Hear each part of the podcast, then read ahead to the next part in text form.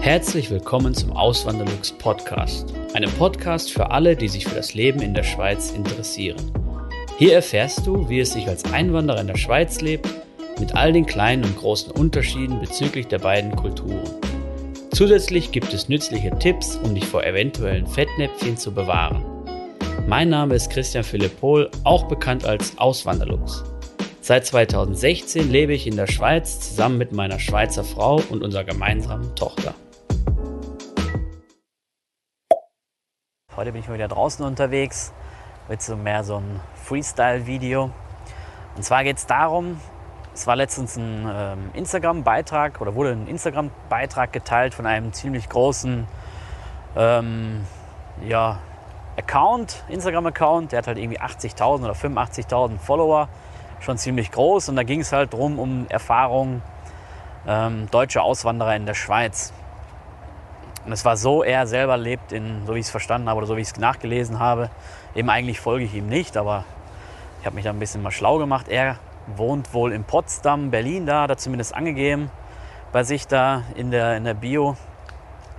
Und die beiden, die er sich rausgesucht hat, das sind halt zwei Deutsche, die im Finanzsektor arbeiten und hier in der Schweiz leben. Und dann haben beide halt ihre Erfahrung geteilt. Man konnte jetzt auch nicht schauen anhand des Beitrags, wer hat was gesagt. Keine Ahnung, spielt auch gar keine Rolle. Ich werde auch nicht die Namen hier nennen oder so. Ähm, könnt ihr euch selber bei Instagram anschauen. Ähm, es geht mir nur einfach darum, dass ich dann einen Kommentar drunter geschrieben habe ähm, bezüglich High on Fire. Das, das war so ein so ein Ding, oder? Da ging es dann darum, ein Beitrag oder ein äh, Argument war so, oder ein, ein Kontraargument war, was dann gegen die Schweiz spricht, dass es hier nicht so einen Kündigungsschutz gibt wie in Deutschland. Und Hire and Fire ist dann da noch gestanden, so als Begriff oder als dieser, als dieser Doppelbegriff. So, das kennt man ja aus Amerika, Hire and Fire. Das finde ich hat einen sehr negativen Touch und kommt dem nicht gerecht, was hier in der Schweiz so an der Tagesordnung steht. Es mag, es mag Firmen geben, es mag Bereiche geben, wo vielleicht sowas herrscht, vielleicht gerade im Niedriglohnsektor, wenn es darum geht, einfach günstige Arbeitskraft einzustellen. Da, okay, weiß ich jetzt nicht, kann ich mir aber gut vorstellen. Aber so ist es überhaupt nicht, oder? Ich meine, ich zum Beispiel habe jetzt in der Zeit, wo ich, wo ich in der Firma da gearbeitet habe, ich bin ja jetzt selbstständig, jetzt bin ich halt mein eigener Chef, aber da habe ich dieses Hire and Fire überhaupt nicht kennengelernt. Und auch aus dem ganzen privaten Umfeld kenne ich das überhaupt nicht. Der Kündigungsschutz ist überhaupt nicht zu vergleichen mit dem Kündigungsschutz in Deutschland. Das stimmt auf jeden Fall, aber mein Eindruck ist das überhaupt nicht, dass das äh, dass das so ist. Ja. Ich will jetzt auch nicht irgendwie ähm, Partei ergreifen so und voll, mit, voll jetzt für pro Schweiz und so sein, sondern klar, ich sehe ähm, es äh, ja auch so, dass hier nicht, äh, klar, ist auch nicht alles ähm, Gold, oder? Ist auch nicht das Land, wo Milch und Honig fließt. Aber eben das, das, ähm, dieses Hire and Fire, das, das kenne ich hier überhaupt nicht so. Es ist eher so, wenn es da mal Probleme gab mit irgendwelchen Kollegen, Mitarbeitern, dann wurde erst, wurden erst mal Gespräche geführt, wie in Deutschland auch.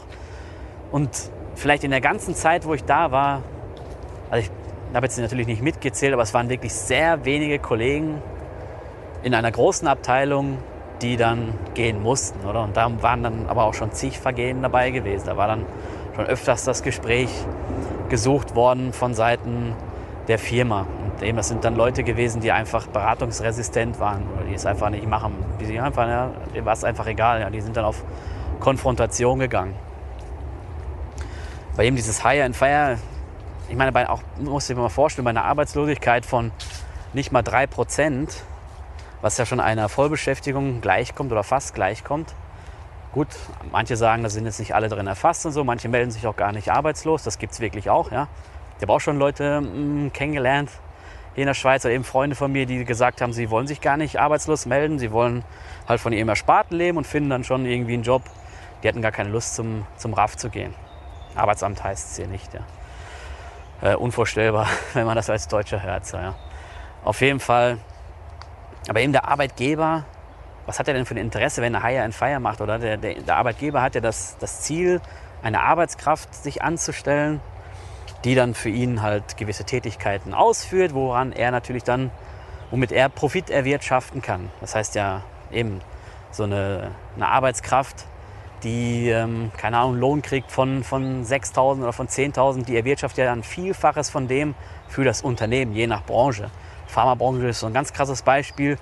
Ähm, da ist natürlich dann, dann heftig oder dann multipliziert sich das ziemlich stark mit dem Lohn. Ich habe mal so eine, so eine Zahl gehört von 100.000, die jeder Mitarbeiter ähm, für seinen monatlichen, also eben, im, da war das auf den Monatslohn runtergerechnet, dass er irgendwie 100.000 erwirtschaftet für äh, den durchschnittlichen Lohn, den er in der Branche erhält. Ja. Und ja, das war dann dieses eine Schlagwort. Und eben, was ich da noch mit sagen will, ist, der, der Arbeitgeber hat ja gar kein Interesse, jemanden zu kündigen, weil da muss er wieder einen neuen einstellen und den wieder neu einarbeiten und der ganze Prozess dauert und der kostet dann auch wieder Geld, weil die Leute, die diesen äh, Menschen dann einstellen, die müssen ja erstmal eben, da muss, muss eine Bewerbung durchgeschaut werden, da müssen Gespräche geführt werden und das ist ja alles nicht so, dass da in den Unternehmen da irgendwie jeder, jetzt muss ich mal eben hier drüber klettern, hier sind ein paar Bäume umgeklatscht, also eben, das ist eigentlich ein ganz normaler Weg. Jetzt wundere ich mich, brauchst keine Angst haben, dass ich hier querfeldein durch den Wald marschiere. Nein, das ist ein, ein Weg durch den, durch den Wald hier bei uns. Und da darf man durchgehen. Und ja, eben, dieses Hire and Fire klingt dann natürlich immer so, als wenn einem dann die Nase nicht passt und dann wird er gleich gekündigt. So ist das. In Einzelfällen mag das sein, aber äh, grundsätzlich, grundsätzlich nicht. Und wenn das in Deutschland zum Beispiel auch mit dem Kündigungsschutz, wenn man jemanden los, wenn der Arbeitgeber jemanden loswerden will, dann kriegt er ihn auch dort los. Ja. Wird vielleicht ein bisschen schwieriger, aber das kriegt man, das kriegt er dann schon auch hin. Ja. Und dann hat sich die Diskussion ausgeweitet. Das ist eigentlich das, worauf ich darauf eingehen will. Ist die Schweiz kinderfeindlich? Oder da hat mir einer, ich habe halt dieses Statement da gebracht, so High and Fire sehe ich halt nicht so. Und da hat mich einer angeschrieben, ähm, eben darunter einen Kommentar gesetzt und hat mich gefragt, so wie ist das mit der Kinderfeindlichkeit? Da wollte ich eigentlich gar nichts zu sagen. Und da habe ich halt gesagt, so kinderfeindlich empfinde ich die Schweiz nicht.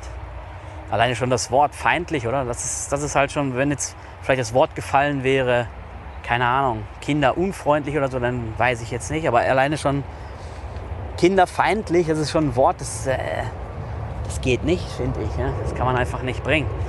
Und dann ist dann so eine kleine Diskussion entstanden mit jemandem, der dann gesagt hat, so, ja, das, das ist doch, er sieht das so, dass die Schweiz ist kinderfeindlich. Und dann kamen dann so Argumente wie, ja, die Kita ist extrem teuer hier in der Schweiz und es gibt keine Elternzeit in der Schweiz. Ja, vielleicht nochmal kurz erklärt, ja, die, die Kita ist teuer, wir zahlen 1560 Franken jeden Monat für eine Betreuung von drei Tagen in der Woche. Das ist teuer im Verhältnis gesehen zu den Kosten in Deutschland. In Deutschland ist es ja manchmal so, dass der, eben da heißt es der Kindergarten, dass da die Betreuung kostenlos ist in manchen Bundesländern. Von welcher Qualität, weiß ich jetzt nicht. Ich kann nur aus meiner Erfahrung sprechen, was ja subjektiv ist. Ja. Und die ist halt so, dass in Deutschland die Betreuung nicht so, also eben da, wo ich meinen Sohn in die Kita geschickt habe in Deutschland, die Kita war nicht so qualitativ hochwertig. Ja. Ganz im Gegenteil zu der in der Schweiz hier. Elternzeit gibt es auch nicht so wie in, in Deutschland. Es gibt jetzt äh, seit ein paar Monaten wahrscheinlich schon, oder ist es erst ein paar Wochen her, ich weiß es gar nicht. Ähm, ne, es muss schon ein paar Monate her sein, da gab es eine Abstimmung und eben Vaterschaftsurlaub wurde angenommen. Das heißt, jeder Vater in der Schweiz hat Anspruch auf zwei Wochen Vaterschaftsurlaub. Und in Deutschland ist es ja so, da kann man ja Elternzeit nehmen, das können sich die beiden Eltern ja aufteilen, wie sie möchten. Also irgendwie einer muss mindestens, hat sich vielleicht auch mittlerweile geändert, wenn ich es falsch sage, könnt ihr mich gerne berichtigen einer muss mindestens zwei Monate, ähm, also der, der am wenigsten von dieser Elternzeit übernimmt, muss mindestens zwei Monate in dieser Elternzeit sein. Und da kriegt man ja auch nur 70 Prozent vom letzten Nettolohn. So war es zumindest damals, als ich das gesehen habe. Jetzt muss ich umdrehen, da ist noch ein Baum umgeklatscht. Okay, gehen wir weiter, gehen wir zurück. Ähm, und ja, so ist es halt dann dort. Und das wurde halt als Argument genommen, oder diese beiden Tatsachen wurden als Argument genommen, um zu sagen, die Schweiz ist kinderfeindlich. Und da muss ich einfach sagen, ähm, nee, finde ich jetzt nicht. Das reicht nicht, um ein Land als kinderfeindlich zu titulieren. man muss einfach sehen, es ist ein ganz anderes System. Oder in der Schweiz ist es nun mal so, dass, dass die Eigenverantwortung wirklich, wirklich groß geschrieben wird.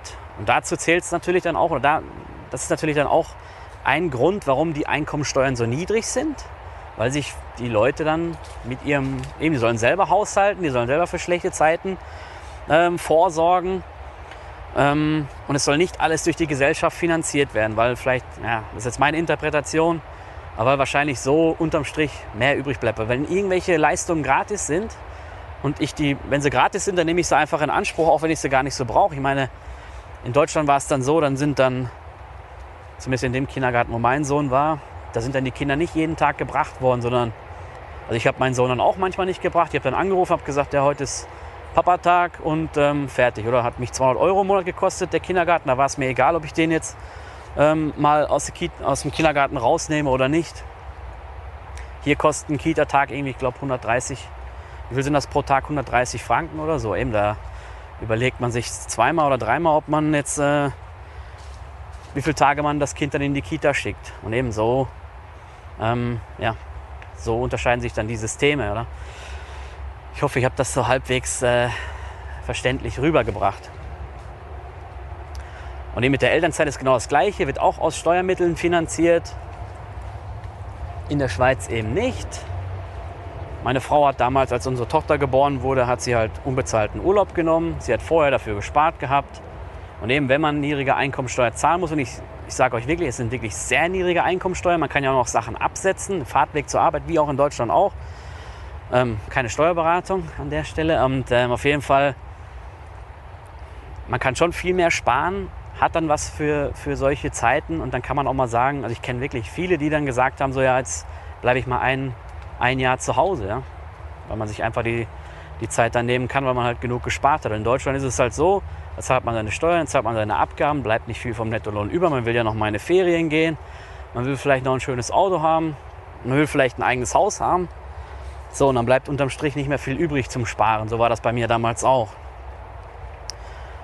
Und da ist halt ein anderes System. Das ist auch dann von vielen Leuten gewollt. Habe ich letztens noch ein interessantes Gespräch geführt mit einem Schweizer, der lange Jahre in äh, Deutschland gelebt hat.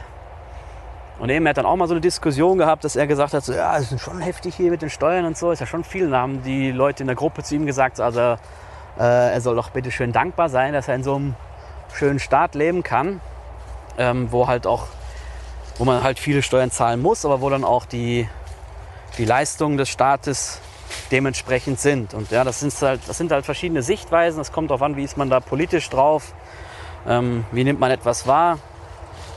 Und ich denke mir halt so,